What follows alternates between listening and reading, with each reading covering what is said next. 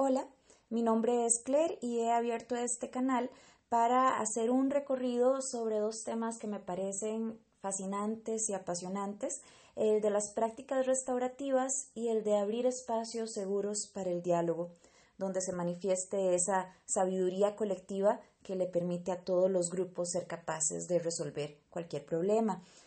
Em, soy nueva en esto de los podcasts, es un mundo nuevo para mí, así que les agradezco su paciencia mientras voy saliendo del periodo de ser una novata. Le mando un agradecimiento y un gran abrazo a mi amigo Rafael Azofeifa, quien fue el de la idea y quien me animó a abrir este espacio. Él tiene un canal para emprendedores que se llama 60 meses. Si usted está iniciando su propio negocio o le interesan temas de emprendedurismo, le animo a que vaya y lo visite. El canal está buenísimo. Mi objetivo es hacer un recorrido breve. La idea es hacer 10 capítulos o 10 episodios de 10 minutos cada uno. En 100 minutos podremos hacer un recorrido sobre los principios más básicos de qué entendemos por prácticas restaurativas y sabidurías colectivas.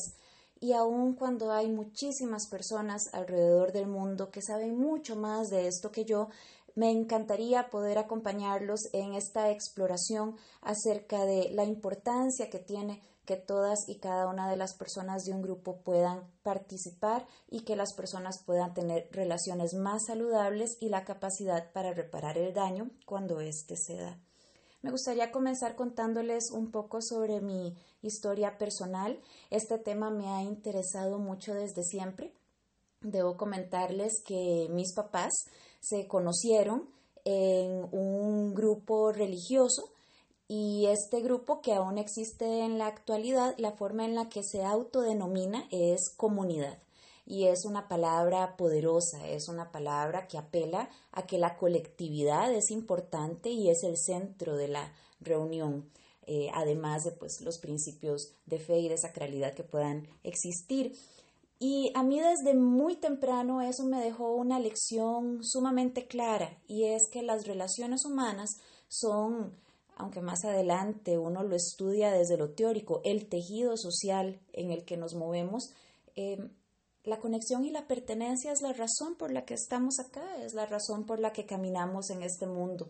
Seamos más o menos sociables, ciertamente todos somos sociales, es parte de nuestra naturaleza, es cómo estamos programados para la subsistencia y no solo eso, sino para la innovación, para la creatividad, para la construcción buscamos la conexión, buscamos un sentido de pertenencia y muy naturalmente nos conformamos en grupos, ya sea comunitarios, vecinales, laborales, educativos. Y históricamente los grupos han apelado a la rigidez y a la obediencia para garantizar su subsistencia. Lo vemos en grupos religiosos, lo vemos en grupos patrióticos, lo podemos ver en grupos organizacionales. No es que eso esté del todo mal, ciertamente es funcional partir de normas claras y firmes o partir de la obediencia como un principio básico para el sustento. Sin embargo, hay una factura alta que se cobra desde la verticalidad cuando en detrimento del desarrollo individual de los miembros del grupo ponemos a la colectividad. Y el mito es que lo individual y lo colectivo son dos extremos que se repelen. En la realidad, la individualidad y la colectividad son dos caras de la misma moneda. En la medida en la que las personas puedan desarrollarse individualmente, el grupo se enriquece y en la medida en la que el colectivo se alimenta de la generosidad y del talento de cada uno de sus miembros, cada uno de los individuos se nutre también. Sin embargo, eso significa soltar ciertas normas o paradigmas que por mantener al grupo en un estado estático o estable no permite el cambio. En la vida el único constante es el cambio. Y el grupo saludable, desde lo que vamos a conversar en este canal, es el grupo que se desapega del resultado específico y se abre a la posibilidad de la innovación, del cambio, de repensar, de deconstruir y reconstruir aquello sobre lo que se maneja. Peter Block, en su libro Comunidad, que es excelente, habla de cómo podemos apostar por el compromiso y la voluntariedad de las personas en los grupos. Y es una apuesta arriesgada. Cuando hablamos con líderes comunitarios, em, si hay mucha apuesta por la voluntariedad, las, las personas tienen rápidamente el temor de que la gente no va a aportar nada por la ley del mínimo esfuerzo, o porque la gente no está motivada, o por X, Y o Z razón. Y es un riesgo fundamentado. Cuando apostamos por la voluntariedad y por el compromiso, estamos apostando por un cierto grado incómodo de incertidumbre. Sin embargo, ese es el campo fértil para que puedan crecer los grupos a partir de la libertad. Necesitamos vencer el miedo a tomar el riesgo de apostar por las personas, de apostar por la libertad de las personas. La primera vez que yo escuché sobre prácticas restaurativas fue en una charla que vino Miguel Tello a dar a ULACIT, una universidad privada en Costa Rica. Y cuando él explicó los principios de muchas cosas que hablaremos en el transcurso de estos 10 episodios, yo levanté la mano y le hice la pregunta, Miguel, ¿me estás diciendo que hay que apostar por dejar que las personas sean las que resuelvan sus problemas con sus propias soluciones. Ya yo, profesora de psicología, y aunque uno como psicólogo sabe que uno acompaña, que uno no le hace las cosas a las personas, aún así hay una tentación de ser asistencialista y de, y de resolverle a la gente las cosas o darle las soluciones muy prefabricadas. Entonces le lancé la pregunta y él me contestó, sí, exactamente eso te estoy diciendo. La gente sabe cómo resolver las cosas, lo que no tienen son espacios seguros, donde todos y cada uno puedan expresar sus más íntimas verdades. Esto retomado de una frase conocida de Kay Pranis, de la cual hablaremos también más adelante.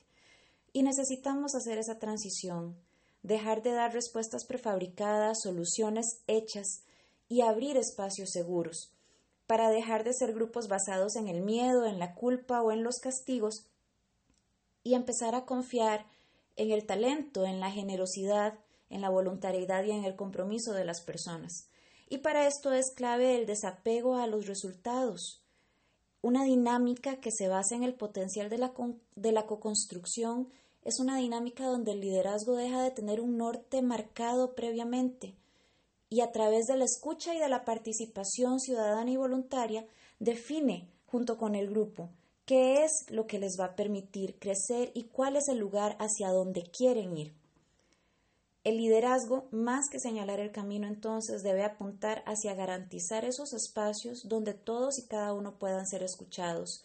Uno de los principales obstáculos para que esto se dé a veces son las situaciones de privilegio, de desigualdad o de poder. Hablaremos en uno de los episodios acerca del uso de círculos como una herramienta para que todos y cada uno tenga un espacio para ser escuchados y para escuchar a los demás. Este podcast entonces va a explorar esta propuesta en comparación con otros modelos, tanto históricos como contemporáneos, acerca del manejo de los grupos, acerca del manejo del liderazgo, que tienen aplicaciones a diferentes campos de, de la interacción humana desde la parte educativa y hablaremos cómo esto funciona con niños desde los más pequeñitos hasta adolescentes, cómo funciona desde lo laboral y desde lo gerencial, cómo funciona desde las relaciones saludables inclusive a lo interno de la familia. Porque al fin y al cabo, en todos estos grupos, con las grandes diferencias que se manejan en sus dinámicas, lo que tenemos en común es ese deseo de pertenecer, ese deseo de saber que somos importantes y que nuestro aporte tiene valor. Y ese deseo de sentir que vamos caminando hacia algo mejor que en lo que estamos ahora, que al fin y al cabo es el alimento de la esperanza. Los seres humanos somos seres de esperanza y somos seres también que no caminamos solos, sino que caminamos en conjunto.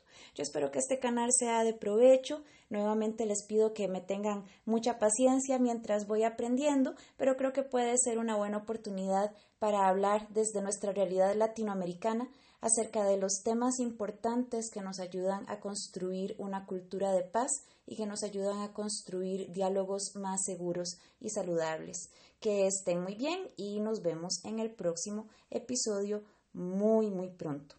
Ya casi van a ser los 10 minutos, así que voy cerrando diciéndoles que en el próximo episodio comenzaremos hablando sobre el tema de los círculos. Hasta luego.